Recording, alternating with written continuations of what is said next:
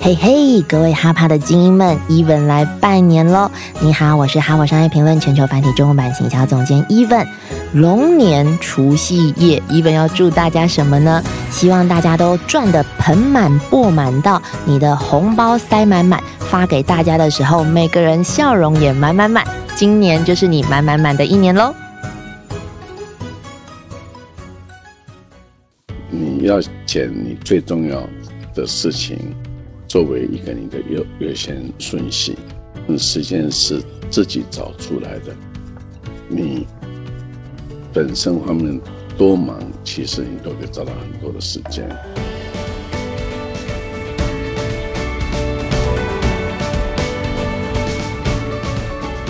大家好，我是杨玛丽，欢迎来到今天的哈佛人物面对面单元。那么这一周的主题呢是大忙人的时间管理术哈。那我们这一次哦。播出的时间呢，刚好也有碰到后面两三天碰到农历过年哈，所以你有可能是在吃年夜饭的这一这今天晚上吃完年夜饭来听听看哈，大忙人的时间管理术哦，因为我们马上呢又要迎接哈农历过完年，就是真正的新的一年的开始。那啊这一周的主题呢，事实上啊一系列的文章也是分享哈佛商业评论上有关于我们如何做好时间管理的方法跟技巧，因为呢哈佛商业评论上也有很多文章是在谈。个人的管理不一定要每一篇文章都在谈这个组织啊，或者企业的改改革啊，或者是领导。那么，我觉得上天给我们每一个人最公平的一件事情，就是每一个人。不管你是出生在帝王之家哈，或者是呃权贵之家，还是平民百姓啊，都每一个人都是二十四小时，没有人可以多一分一秒哈。最公平的就是时间啊，所以我们如何做好个人的时间管理，真的关系很大，关系到我们的事业可不可以做得好，我们的生活品质可不可以过得好。所以我们今天呢，真的找了一个大忙人，超级大忙人哈，就很有权威性啊，来跟我们做分享，他如何做好他的时间管理，那除了时间管理这个议题，我们还可以扩展到这个我们这一位大忙人的事业版图啊，是怎么成长、怎么发展的？那今天来到我们节目现场是有家集团的创办人朱志阳，朱总裁啊，我们先请总裁来跟听众打个招呼。好的，谢谢。哈，社长好，大家好，我是有家实业朱志阳。哈佛商业评论在二零二四台北国际书展开跑喽！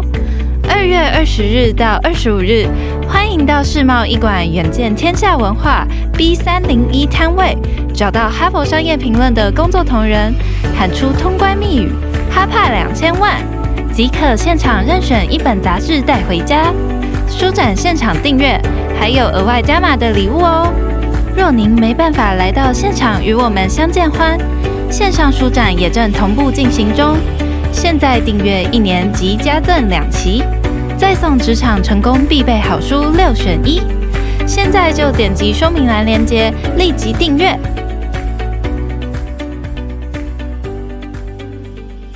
那我在这个呃了呃，据我了解呢，总裁在疫情三年都没有出国哈，绝大多数人那段时间也没有出国，但是二零。二三年三月开始啊，几乎三分之二的时间啊都在国外哈，所以我们在录影的前两天，总裁才刚回国，录完影隔天他又要出国了哈，可说行程非常忙哈。那我在邀请总裁我们的今天的访纲第一个问题之前，我还是帮听众介绍一下有家集团的呃现在的规模以及总裁简单的背景哈。那么有家呢，事实上是全球第三大工具机集团。那么有家这家公司呢，总裁也是创办人哈。了不起，三十三岁的时候创办了有家。那一开始呢是做日本的这个制钢建设的机械哈啊一些机机械机具的产品。因为那个总裁创业的时候刚好是台湾十大建设这样做，所以有很多这种建设机具的需需求。那么十大建设完了之后，总裁的事业一度遇到一些瓶颈了哈。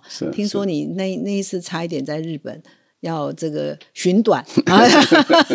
这个还有这么一段背景啊，待会来跟呃总裁请教一下。不过呢，度过那个风暴，应该是创业到现在也四十五周年了，超过四十五年了哈。所以董总裁也是风浪遇到过很多了哈。所以待会我们先从时间管理谈起，然后再来触及在其他的这个啊事业发展的一些风风雨雨。那么现在呢，有家集团在全世界呢拥有五十二个品牌，在七十九个。生产基地遍布呃全世界不同的国家，这也可以解释说为什么总裁。三分之二时间要在国外跑，因为世界各地都有厂，世界各地都有合作的伙伴，都有生产的据点或者是呃办公室等等啊，所以我们今天很高兴可以，真的是很添乱啊！总裁已经那么忙了，我们还把他邀请来上节目哦，真的是让你忙中更忙哈。所以呢，我们啊先请教总裁，第一个题目是跟这一周主题有关的，就是总裁你怎么样做你的时间管理呢？你你一周的行程是怎么安排的呢？是，而且你都自己安排哦。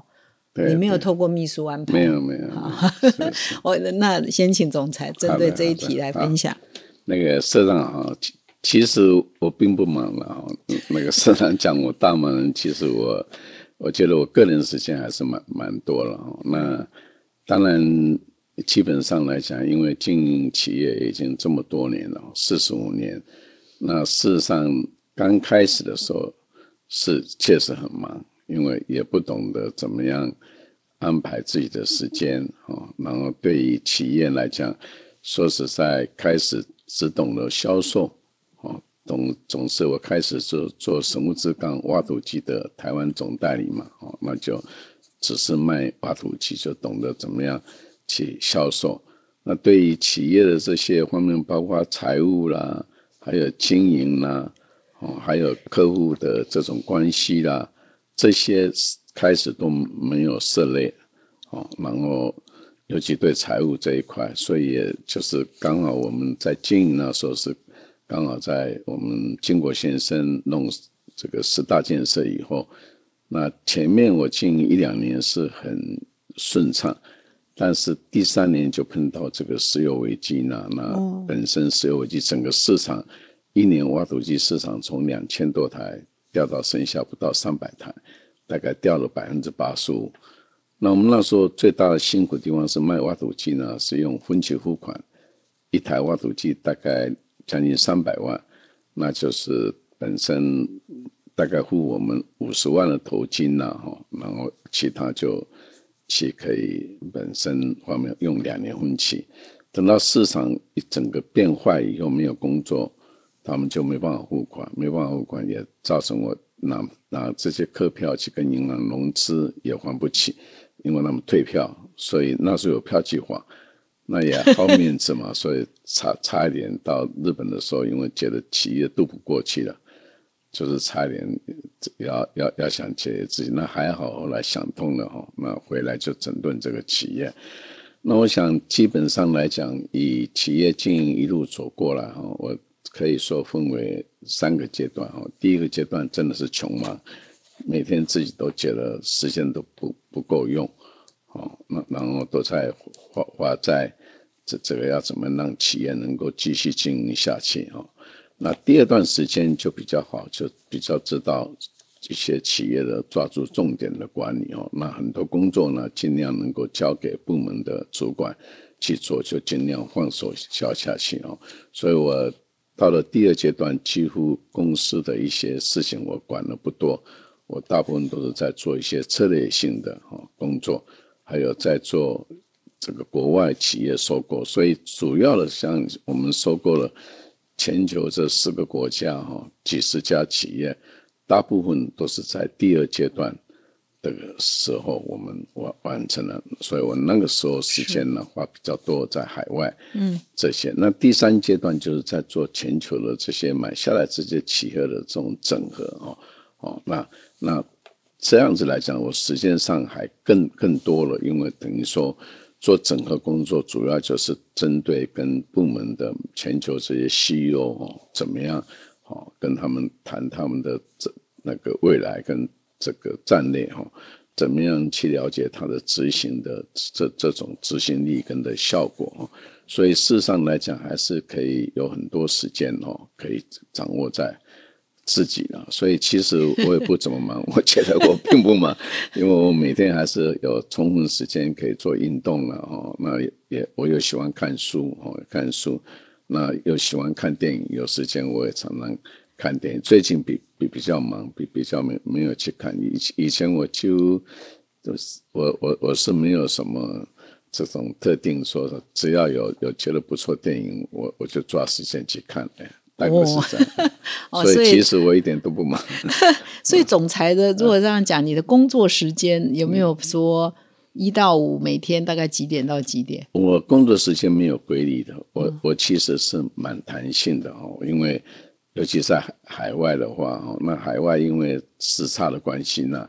几乎是早上差不多两三点钟、四点钟就睡醒了哎就睡，那我就又没那个耐性。你说叫我起来以后还躺在床上，我就没有耐心，所以说大概都是每天在当地时间大概三四点钟起来哦，然后工作。那一般呢就是工作大概到六七点钟就结束哈、哦。那有时候跟主管聊聊聊一聊聊天啦、什么这些，所以我的工作期间其实我没有刻意说每天去去安排什么工作哈。那当然在海外也好，在国内有一些定期性的会议哈，这这些是他们安排我参参加这这这一块，这个是比较有有有有一个这种周期定期性的这样子。嗯嗯，所以每天如果在国外的话，所以我们会以为说好忙哦，你去是不是一连串的会？事实上是没有，然后是清晨在房间就可能到六七点，早上六七点嘛。嗯，我大三四概一点到早般我差不多三四点钟起来，那大概六点钟下去，六点半早餐哦用用用早餐哦。那早餐我我完以后，然后有时候去去运动一下，哦、嗯大大概我这那个快走，我我一般都以快走。那基本上来讲，其实我的工作没有说什么一个很规律性的哈。哦，几点到几点做什么，我都是看实际上工作工作上的需要，会议啦，那有时候要见客人啦，哦，那有时候去拜访客户啦，哦，在大概一般是这样子。嗯，所以到了总裁这个层次，跟工作跟生活实际上是融合在一起哈、是吧？应该是有对对，六日啊或晚上啊，好像在工作，又好像是在社交，又好像呃是在娱乐。是已经到了那个境界了哈。嗯，那总总裁，你的第一阶段穷忙大概忙多久？第一阶段因为那时候创业嘛，前面大概我讲的第一阶段大概前十年的时间，哦嗯十年创业呢很辛苦，然后又碰到整个的行业的变化，市场的那又一次转型嘛。我开始是做进口贸易嘛，嗯，那进口贸易做的很辛苦，那后来就想说这样也不不是办法，而且也觉得对不起国家，对不起社会，因为进口贸易我们都是要用外汇嘛，哈。那那时候台湾我创业的时候，那时候台湾事实上很需要外外外汇，因为我们那那我们觉得我们是等于在花钱的的人，不是不是在存钱的人，哦，因为等于我们从国外进口这些机机械都要用台币去换美金，哦，去去买进来。那我觉得说，另外一个也觉得没有根了，哦，做买卖总是代理人家嘛，哦，那没有跟，而且这种自主力也很低，因为像国内市场，台湾很多我们的客户的使用习性，这些我们跟延长反映，希望它改善。他们大概基本上都讲台湾市场占它是几乎是不到百分之一，他不可能为台湾一个市场去改进它，来符合台湾市场的设备。所以听起来我们也觉得很很泄气嘛，所以那时候我就想下定决心自己搞制造业，嗯，哦，所以就就从转型从买卖业、服务业进入到制造业，那制造业又没有经验，所以也就想那时候其实是异想天开，就是买别人已经现有企业来，嗯，比自己这样辛辛苦苦去去创业，要创业你要一方面还要建工厂。还要找人，还要找客户弄产品哦。那我等于买买企业来，就是就马上就有现有的哦。那我们只只要把把把它继续经营。那个时候说实在是有点异想天开。后来买了一个企业很辛苦，就觉得说再买一个比它大一点的来协助他，就一直买着。所以会开始后来就买了好好几十家，就原因也也也这样哦。那慢慢其实这个久病成良医，就买久了你就知道问题所在、哦。企业的应该注意哪些嘛？哈、所以慢慢得到一些心得哈。嗯，大大概基本上是这样过来的。哦，所以你会后来走向并购，是一开始想要对拥有自己的生产，对对对这样，所以好像创业三四年就开始走入生产，哦，？我没有没有，大概创业了，大概到了第九年才哦，才走入生产。那其实我觉得跟我经营企业跟我可能个性有关系，因为我以前学校毕业是到船上当船员嘛，哦，那船员每每一年我都会回来考试，就考那个考试员的和航行特考。哦，这样子当才能当甲级船员嘛，哦，我每次回来考试哦都会有两个月的要准备考试啦、休息。那我一回来路上就是也是不甘寂寞，那个时候还没有都还没有创业，我就去买人家那那些，比如说小店啦、哦美容院啦，买哦。还有卖是，呃，我就是买买了，然后买了就两个月就把它就卖掉。然后然后要上传前又又再把它卖掉，两个月内对买卖。两个月都都这样，所以我几乎大概有四年时间，只要回到陆地上准备考试的那那两个月，就是买，当然都买的很小，是就是像现在的小小小店里一样哦，然后再把它转换，比如说。装修一下啦，哈，然后把它生意能够做好一点，然后可能买的时候买十万，做的时候买十五万，就也我会有这种并购的思维，也就是在那个时候觉得，哎，买企业，哎买买这种店，呃蛮好赚的买出来，蛮好赚的。所以说，这这也是养成我我我会想买企业。后来才发现，买企业跟买这种小店是完完全不一样。不一样吗那种买不买下来很辛苦，因为说实在，台湾的环境哦，台湾说实在，尤其企业，大家一般会把企业卖掉。台面上都讲说要出国啦，或者没人接班啦，嗯，事实上都是经营很困难的，哦都财务碰到困难了，市场碰到困难，好、那你买下来要把它改变，就要花的那种心血，比买新的比。其实我感觉买企业，我是不赞成，就是如果你没有经验、没有心理准备，你去买企业是还不如比那种那个艰辛呢、比创立一个新的企业还要困还要难。困难哈。哇，这个这个我要再回过头去问一下总裁，这蛮有趣的。就我跟呃听众补充一下，就是总裁是海洋技术学院轮机系毕业，对对对所以你后来是曾经跑船了哈，所谓的跑船四年啊，跑了四年。那那这后来每次两个月内可以买又卖，没有还还整理过，对这很困难呢、我买过很多，我还买过那种蓝枕店，就是做那个凯斯米农的那种。以前我们不是台湾很多外销成衣嘛，那枕对那些成衣的时候都要包装嘛，要蓝枕包装，去买过。他那种都是小的代工代工店呐、哦，那我也买过做那个清光的那个气污粉，那个买那种切气污粉去，然后再推销到那个那个菜市场啦、茶货店啊，这这些。那那这个创业模式哎，是谁给你的灵感，以及你的你的资金从哪里来呢？其实很简单，就是因为我那时候当船员嘛，哦，嗯那也没有工作资历嘛，那下来这里两个月，你说要去找工作也也不好找，那就想就买买一些小小店来自己经营。本来想是说买小店经营，但你经营也只能经营两个月啊，你还是还是要再回到床上嘛。所以就是才会说买进来，然后经营两个月再把它卖，因为我也不能说交给我家人去经营，我我我那时候而且你各行各业都买，美发店也买，理发店也买，我哦，我呃买染整我买了大概，我记得那等于说我四四年期间，每一次大概都会买一个一两家，嗯，每每每一趟下来会买一两个月就买一两家。对对对，哦像包括烫瓦宴啦，我我我我都买买买 你是买过。路过，嗯，这家店看起来有点喜欢，然后就去买这样子啊。那时候是买店，就是看报纸，报纸不是都有分类广告吗？是那人家要卖嘛，那我就就去看去去挑，呢就是要买，也没什么钱嘛，都买的都是一些小店嘛，这样这样子。哦，哎那不过经济还不错，我我买的店也也有吃亏，就是买下来买二十万，卖出去十五万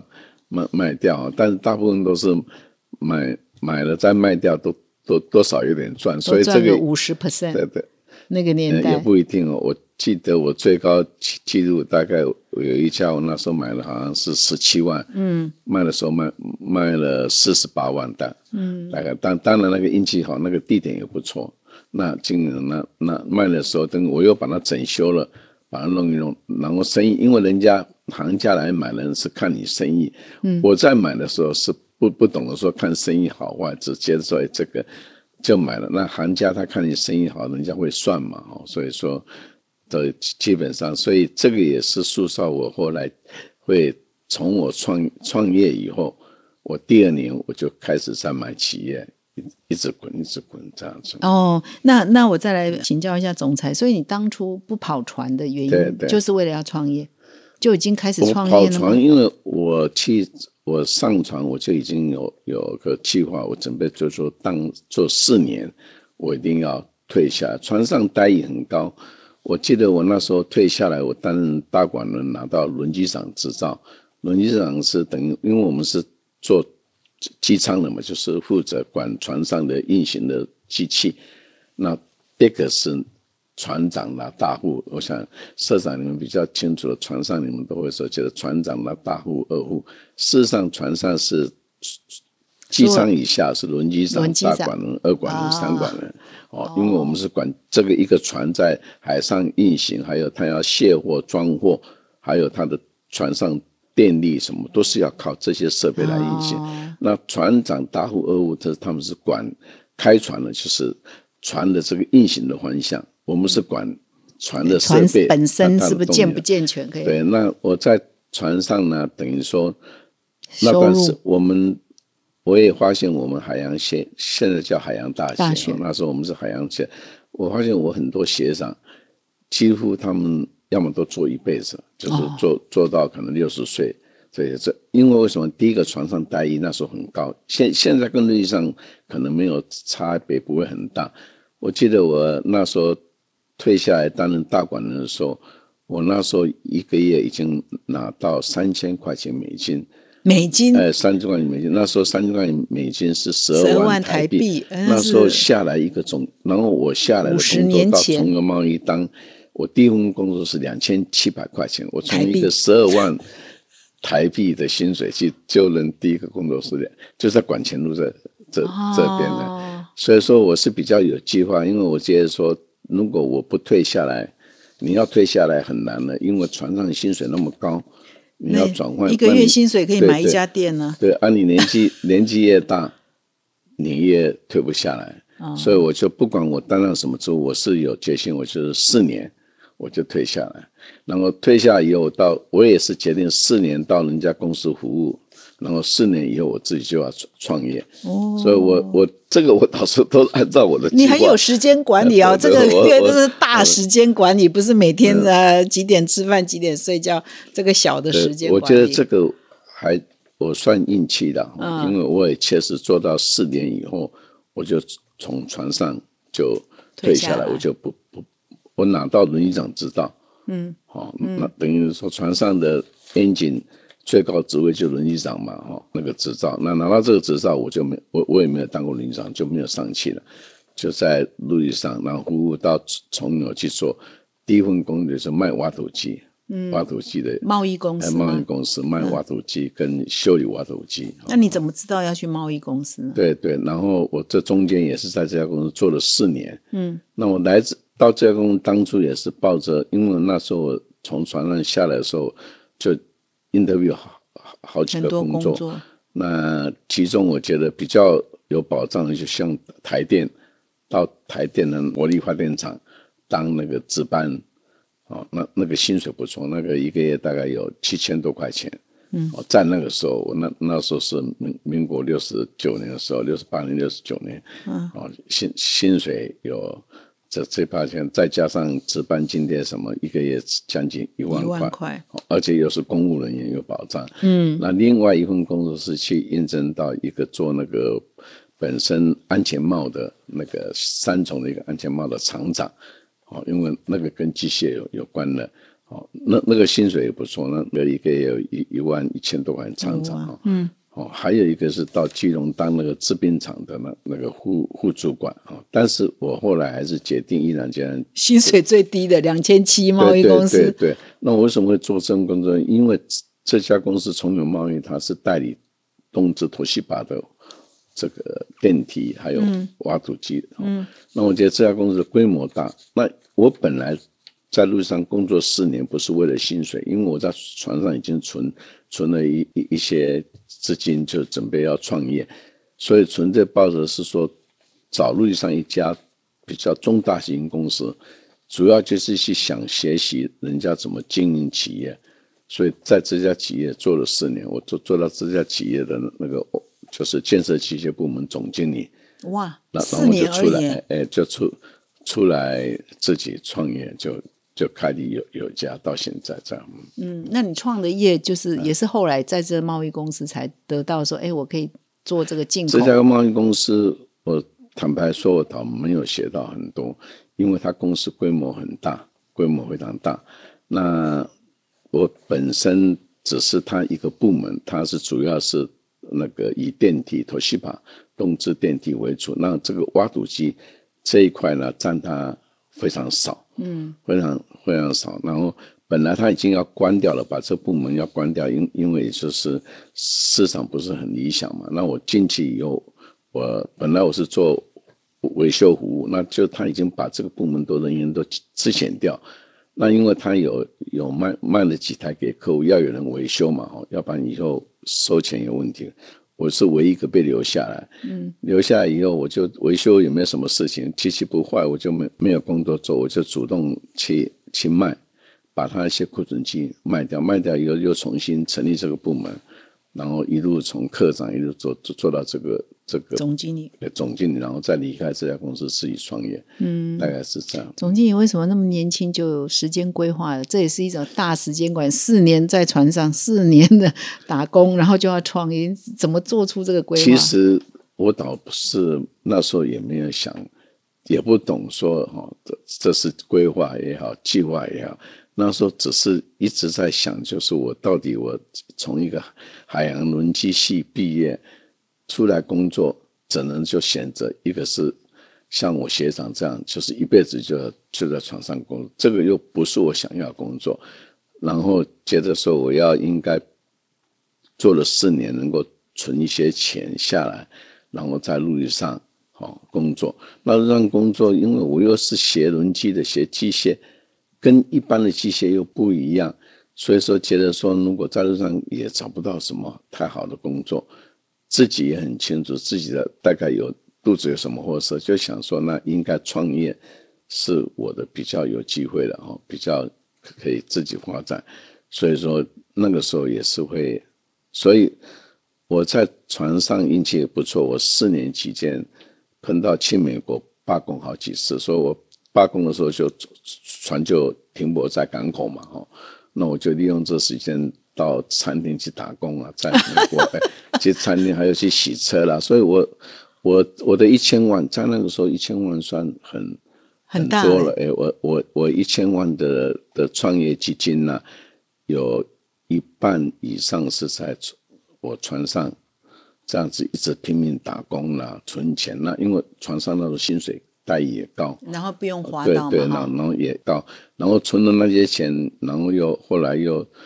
做了一些小型投资，所以到了然后在路上工作这四年累积的经验，所以也是奠定我有有自己资金自己去哦创公司做这样。哇，所以总裁年轻的时候真的很爱赚钱，所以 才四年就赚了一千万，在那个年代，可能忠孝东路可以买一栋了。哦，那时候那时候台北市房子一平三万块啊。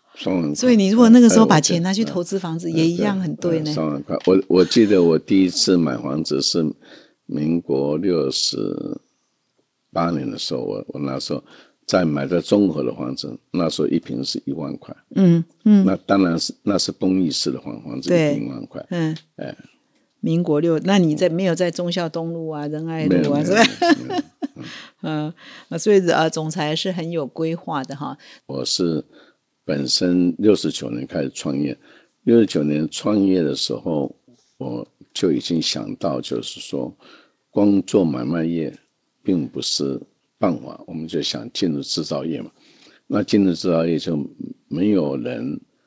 哦，没有经验，那也没产品，也没品牌，也没客户，所以就想说买公司是可以最最快速的。就有这种搭顺风车的这种哦心态，其实这是不对的。所以我也建议是说，要做并购呢，你一定要真正要有备而来。就你的并购是你的目的在哪里？然后你本身方面是不是有这个买公司容易？买公司你只要胆子大，有钱有资金，出得起价格，哦，然后有那个胆识。但是最重要是一个投后的管理，买来完以后你怎么样把这个公司经营得好？我觉得这个是最重要。那开始我们是没有这方面经验，也没有这样思路，以为买公司买进来就是人家的，就是变成你的了，像买卖东西一样，就你拥有了，就像买房子就拥有了。但不知道说买完了以后，那个后面工程才浩大。这个等于说，大部分要买公司都是经营不善，他要面对这个收支不足，哦，现金流的不足。还要面对亏损的问题，你还要付这些供应链的货款呐，还有员工薪水。所以说，事实上来讲，买企业好处是你马上得天下，嗯，但是你要懂得治天下，哦，这个是，这个是我开始是没有经验。那总裁到目前为止，你一共买了几家公司？哦，我们国内国外应该七八十家。我这里面所有的企业里面，我没有一家是自己创立的，除了第一家 开始的时候是没有，以后的都是买来了，都是所有公司都是买，就七十几家，这现在整个集团。那你一开始买，虽然你是后来才说哦要小心哦，因为可能经验多，可是一开始那几几家是不是很顺风顺水，所以你才会一直买下去啊？一开始就很困难，就是因为买了第一家。第一家就出现问题吗？第一家就就因为亏钱，然后亏钱自己又没有经验去怎么样把它导导赚钱，所以就就会异想天开，我再我再去买一家大一点的，能够来跟他一起合并，然后来来把它转亏为盈，这是第一个思维，以为是大的就比较有能力来来管小的公司嘛，就是。第二个想说把两家公司合并买下来，可以省掉很多的。管理的人、间接的人，哦，那这样成本就可以压压缩下来，效率就可以提升。也没有，那事实上是有了，但是那个你没有经验的人，你把两家不同的文化分分弄在一起，是你想理论上来讲是可以都 OK 的，但是两家不同的文化、不同的背景在一起，光那个。内斗比比那个效益 效益可能会提升一点，但是那个内斗出来就会抵抵消还更更糟糕。是，所以所以基本上那怎么敢再买第三家？那因为第二家又很辛苦，对吧？那还是不行啊。那再买对啊，那就想买第三家看看能不能再再融合再。那还是不够大，再买一家这样。大概我们我的印象，我们大概买到。第四家才开始慢慢导导顺，哎，那那个已经多几年后应该是应该是三年了。三年后，哎，那一般的逻辑会说，第一家不顺，大概就要喊停了；第二家又不顺，嗯，那也要停啦。第三家更，你还买到有有买到第四家，你是怎么撑过来的？我连续三家都失败。坦白说，那个时候是我。因为也是没办法，没办法中的办法。因为你不这样做，你原来的这两家你都撑不下去，所以我就会想说，用尽各种绞尽各种努力，可以说自己能够筹的资金也好，各方面就有点像赌注一样，就买第三家来，来想办法跟来。哦，那是没办法中的办法。如果以现在的我的话。我可我可能就不敢这样做了，因为就会小心了。那那个时候是第一个年纪轻，胆子也大；第二个说实在也没办法。但是我是觉得说，有时候呢，我比较相信这个老天是比较会。你如果你只要不做坏事、不害人哦，你真的是很认真、很执着，还有你有很坚强毅力哦，其其实。戏本下，你站久了，站久了，说实在，真的是还是他会会会转换而。且董事长你都是呃，总裁你都是独资，对不对？嗯，你都是独资，所以不会有人说不行不行。我没我从来开始的，一直到后后来公司大了，哦，才有其他股东。我从开始，包括买公司，我都是一个人，哦就是一个企业，我没有任何其他的合伙人来。哦，所以最严重的亏损就是在呃出现在那个石油危机过后的那个跳对对对票问，题。那那那一年呢，那个是倒不是经营的问题，那个是整个景气的变化以后，环境影响那我的客户，因为原来这些挖土机买我挖土机的人，都是他比如三百万的挖土机，他付了五十万，另外两百五十万开二十五张支票，每个月付十万给我，那每个月他付我十万的的货款，对不对？机器款，那他每天呢，这个挖土机如果他只要一天有正常工作，大概收到租金，挖土机出租，对，大概有一万块钱左右。那扣掉司机的钱，扣掉油钱，大概一天大概有七千块钱平均，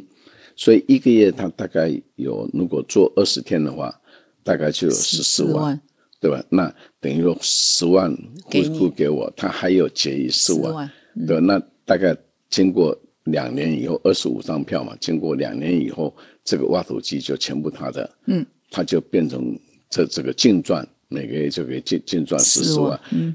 以前都很好，所以说有很多人就他买了一台，然后转转转，可能过半年一年，他又再买第二台，然后又买第三台，那那是在很工作很正常，真没想到整个石油危机以后，全部工作公共工程建设啦、房地产都整个不好，都整个停，所以他那那个付给我的支票款就没办法付，那没办法付，我是拿了他这二十五张支票，我我记得你的这这边衡阳路嘛，我们现在在衡阳路上，这边衡阳路前面跟重庆南路原来这边有一家一银，啊，叫城内分行。嗯我那时候创业第一家往来银行就是城内银行。哦，那我是我跟他怎么往来？就是我拿我的这个，包括我家人，包括我自己的房子拿去给银行抵押，再加上一部分定存，然后他帮我开信用状，开给国外，啊，然后国外就是帮出机器给我，他可以用这个信用状去压汇，就就是去收到钱。所以说我变成说跟意银，现在意银还是我们意意银最近还做做了我们美国八千四百万美金的的融资，就在意银做中啊。现在邱董，我还跟他讲，我们我第一家往来就就到这里。所以说那个时候我们那个时代呢，我记得很清楚，就是说基本上来来讲是这样转的。结果他我是拿了他的支票到银行去做贴现，那我以为是我在帮客户借钱，我被我拿他二十五张支票，两百五十万，那银行给我八成，给我两百万，那我还认为说等到二十个月以后，后面那五张支票都是我的钱了。但是事实上我，我才知道我的错是，当客户没办法付钱给我的时候，比如说他二十五张支票付了我五张，然后第六张支票开始退票，一退一张票，我要把后面那二十张支票，我要全部要拿回来，就变你的拿回来我就要去还银行这些的钱。哦，那如果你一个客户、两个客户没有关系，三个客户，结果那个时候大概有三分之一的客户都退票。哦，所以我被倒了。我现在还那些支票，我们都还在这这么厚，你看呃，这比起来有半个一个大腿高，一啊。亿八千多万台币。台币。哦。我的资本金才一千万的公司，哦，所以说我们那个时候做国外代理商有十一家，到现在留下来就是我跟另外一家叫济公贸易，九家都倒闭掉，都倒闭了。哦，所以现所以在还有在营运呃，我哦我们现在不错哦，这几年这个部门人不多，大概七八个人，一年都可以帮我们赚三三四千万，算效益也也算不错。但是我们在最辛苦的时候，一年要帮我亏掉一一亿八千一一亿八千万一亿多。哦，所以我说那时候要跳楼，就是因为我们变成说，我跟银行借的钱，我要开本票，我算一算我资金，再过半年我一定过不了关。嗯，那过不了关，我本票要退票，退票，社长你知道，在那时候退票要坐牢了。那票计划是在民国七十四年改掉，所以那时候很多的女性都去坐牢，代代夫，因为这个公司的董事长、老板娘都是嗯都是挂董事长，是。票子盖章都是董事长，所以退票以后是董事长要要去坐牢，所以那个时候我就想到，如果票子退了，我就得去坐牢，所以就想不开，所以也才会有那那那后来个念头。那你后来是在一个人在饭店吗？我一个人在饭店，那你那三天没有睡觉，我不骗你，三天我自己都害怕，因为为什么？我一直在想怎么解决公司的财务问题这些。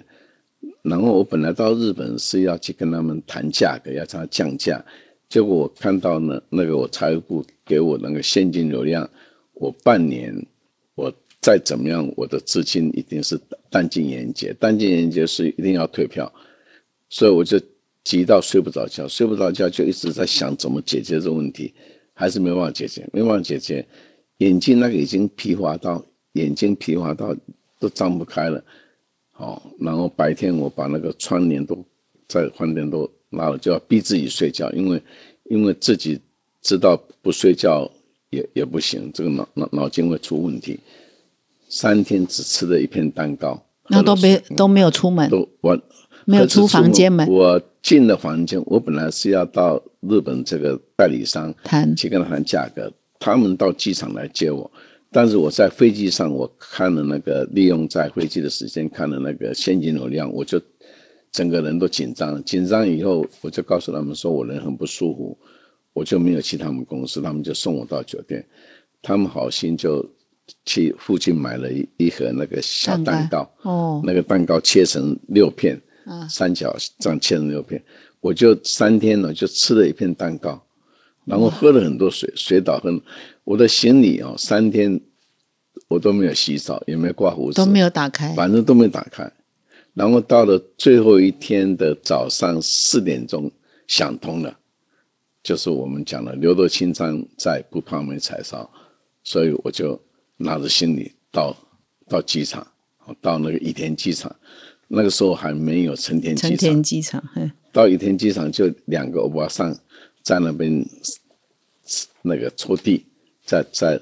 在清洁地，机场都没人，因为早上五五五点钟也没回去，我在那边等到七点半才开始办 check in。嗯，上了飞机呢，飞机怎么起飞，怎么下降，我完全不知道，因为一上去就睡着，哦马上就睡着，就一坐在太累了位上就睡着。嗯，所以，但是那个是我人生一个很大的经验。其实我能够脱胎换骨哦，而且现在我对财务，我们你问任何人，大家都知道，我现在对财务我非常专，因为我以前认为说财务啦什么这些事应该是我财务经理他的事情，这个跟财务。后来我才发现，做一个老板，做一个经营者，你不懂财务，不知道怎么管，你你这你这家公司很危险。所以我后来自己自修财务，然后现买现卖。我是每天教我们同事，我有一年时间哈，每天早上从八点钟到九点钟，是给我们同事上财务课程，你你上，呃，上一个小时。哦，但是我这一个小时是前一天 要到金石堂买书，要看三个小时到四个小时，前一天做笔记，当天晚上做笔记，第二天早上现买现卖教同事，教了一年，我我每天吗？每天教一年，上班从来？那你每天下完班都去金石堂看财务的书，拿那么多书给你看？不是，我是每我每个礼拜六都、啊。都到金石堂去买书，哦，OK，然后每天大在家。概回到家，大概七点钟，嗯，左左右回到家吃完饭就开始念念书，所以我的财务课程都是自己自修，你还不是去学校上课啊？不是啊，我看资料，你还每天运动三个小时啊？没有运动三个小时，那个是在我在瘦身的时候、减重的时候，啊，是。我最高纪录是每天做了三个小时，一般大概一个半小时，在我正常状况嗯是一个现在没有一个半小时了，现在大概半个小时到一个小时。运动，我在做瘦身的时候，我是坚持每天至少一个半小时。嗯也跟各位听众分享，就是总裁在二零二二还是二零二三二三零？二二年，二零二二年年一口气瘦了十四公斤对，啊！那个时候我就呃想要访问总裁了，就拖到现在哈、那个时候为什么？那怎么做到的？我是这样，我的那时候减重应该是算是我人生第三次减重。嗯，我是第三次减重，人生的第一次减重就是在民国七十一年，那时候我差一点跳楼自杀，那然后我突然间想动，回来我就跟我的员工宣布，我要一个是十年内就是本身不换房子。我那时候在在民生东刚刚海海华大厦买买了一个房子要交屋，我就说我十年内我不，我那时候是住在中和的那个一个老公寓四楼二十二十三平。嗯呃那个房子是七十六平，我我那时候买的，哇，那个而且那是那豪，那当年的豪哎宅，那那是豪宅，所以我就我十年内不搬家 啊，。有搬去吗？没有没有没有，后来租给人，租给老外，租了麻烦这样子，租两年又退租，我后来就把它卖掉了。哦，那我真你的是有卧薪尝胆就对对了，而我真的是做到十年以后，我就一直住在中国那房子，做了十年以后二。十三平，哎，我我老婆再怎么跟我讲，我就是十年内我绝对不搬，所以十年后我我才搬家。另外，我也跟大家讲，十年内我不用车，我那时候是有司机，好、还有一台那个林林肯的那个林肯的。加加长型的，很长的哦，很长型。那个加长型，那我就是司机不用，那车子留起来当国外有我们客呃那拜那那客户来的时候。人来说，后来觉得这样一年的那个税税金啊、保养会很高，哦，那我们就后来也把车卖了。所以我从那个时候以后，我就没有司机，没有车子。到今天哦，各位听众，到现在哦，现在我大部分都是做做做捷运，而且我捷运有时候提前一个五站下来，就是用快走是走，为了走也也跟我运动哈。啊，有没有常常被认出来啊？捷运啊，嗯有有时候我会，因因为我我有时候去给他们上课嘛，跟他们学生，那基本上就是那时候十年不搬家，十年不用车，好、另外我要瘦身，我就是企业要瘦身嘛，企企业我们那时候从那时候有一百八十个人，我一百八十个人，我减到剩下三十个人，嗯，啊，然后那我个人呢，我那时候是六十二公斤。其实也是很好啊。对我六十二公斤，呃，没有没有没有，我六十那那时候哎六十四公斤，那我说我要减十二公斤，一个月减用三个月，一个月减四公斤，哎，我就是足足三个月瘦了十二公斤。我三个月就是减瘦，而且我是怎么减？我每天穿同样衣服，站在体重计量给我们的同事看，每天减，然后每个礼拜那个皮带减一剪一剪下。剪一减一剪，这个我就真的是三个月就减了十二公斤，啊怎么减？一点多？我就是不吃不喝啊吃没有没有，不是不是，那不医行。那医生就是有医生我我也是看书啊，所以我说看书很重要。我没有去什么做做过减重的那那些什么，我就门诊都没有你瘦身很容易嘛，你就是吃进去的热量 减少 减到你你要减一公斤就减七千七百卡嘛，那你就算嘛，你每天要减都你七千七百卡，你把它除以三三十天嘛，那那个时候我算出来就是一碗饭一碗白饭就是两百五十卡，嗯，那我以前一餐是要吃两碗白饭，我就变成减吃一碗，最后四分十三减到四分，哦，然后肉什么，那时候所以所以在吃东西我都要算。我这一次是第三次减肥，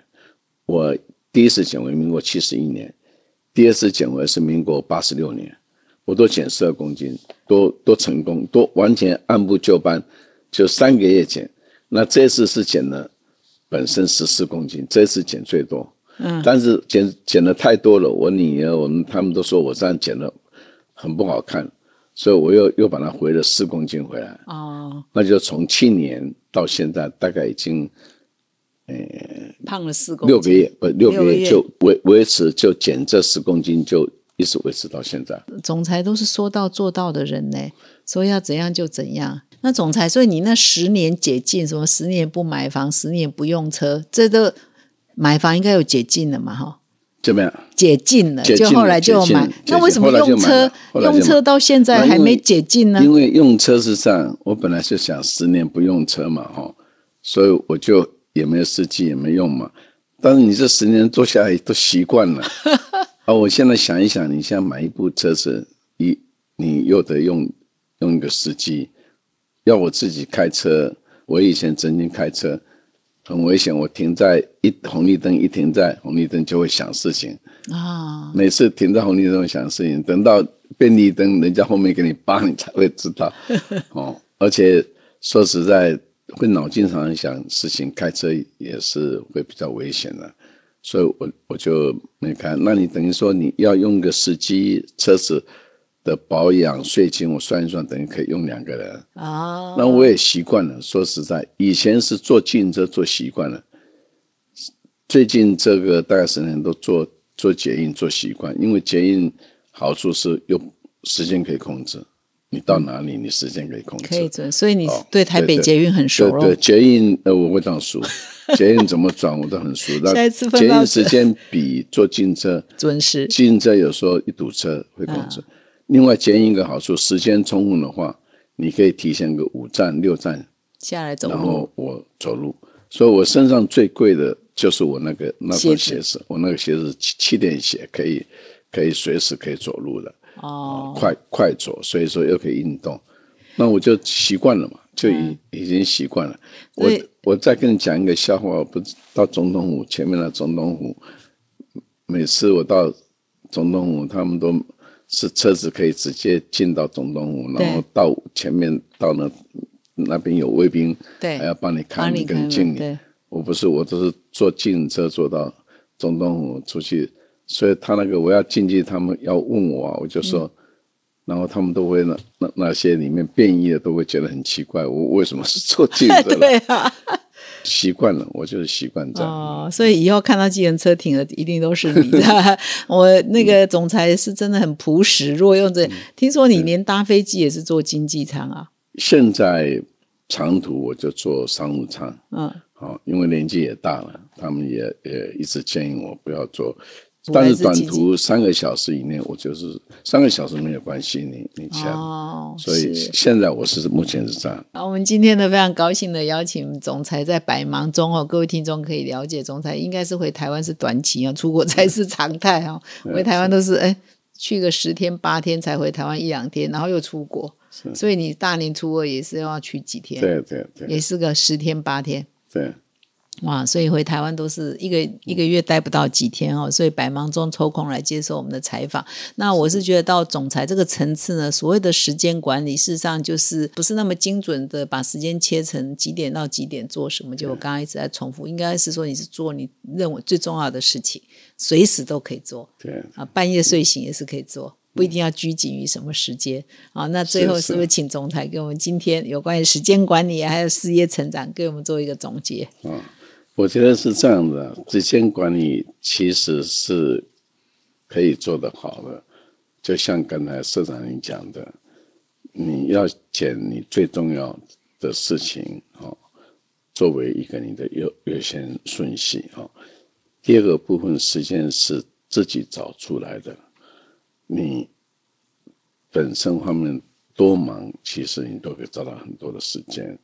我举个例子，我曾经有一年，我是身兼我们台湾跟大陆两个企业的总经理，还有研发部的主管、业务部的主管。反而那一年是我们台湾大陆成绩最好的一年哦。那主要原因就是我们原来的这个总经理几位，他们等于说本身方面出去创业弄了公司。那在那个情况之下，我当初也想到，如果我要找一个总经理来，他必须要带一个团队过来，因为等于说就那要找一个这样也不容易，所以我就干脆自己兼。那当初我也很担心说这样兼出来会不会像，而我反而觉得说反而是更有效率、更有时间。所以也给我一个经验，就是说你只要排你的优先顺序，做哪些一定要做事情，很多事情你可以放手，甚至不要做。你很多你会认为说我会做这个，但是你真的把它放掉不做，它其实也没什么影响。但是重要事情你没做，你反而是去做了一些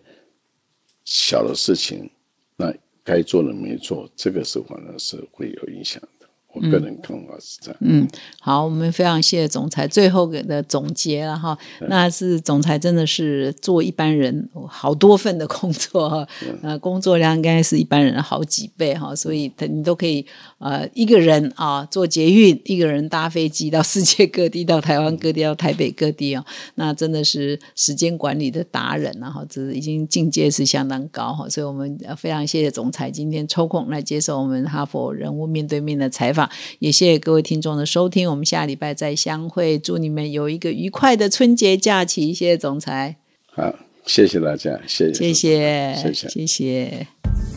咚咚隆咚锵，咚咚隆咚锵，嘿，准备好迎接新的一年了吗？从小年夜到初五，春节假期的每一天，哈佛商业评论特别为你送上知识隆好利大红包。免费开放阅读今日节目中最重要的一篇文章，现在就点击说明栏，HBR 与你共度龙年，学无止境听花艺，分享给朋友一起成长，运用知识让二零二四成为更美好的一年。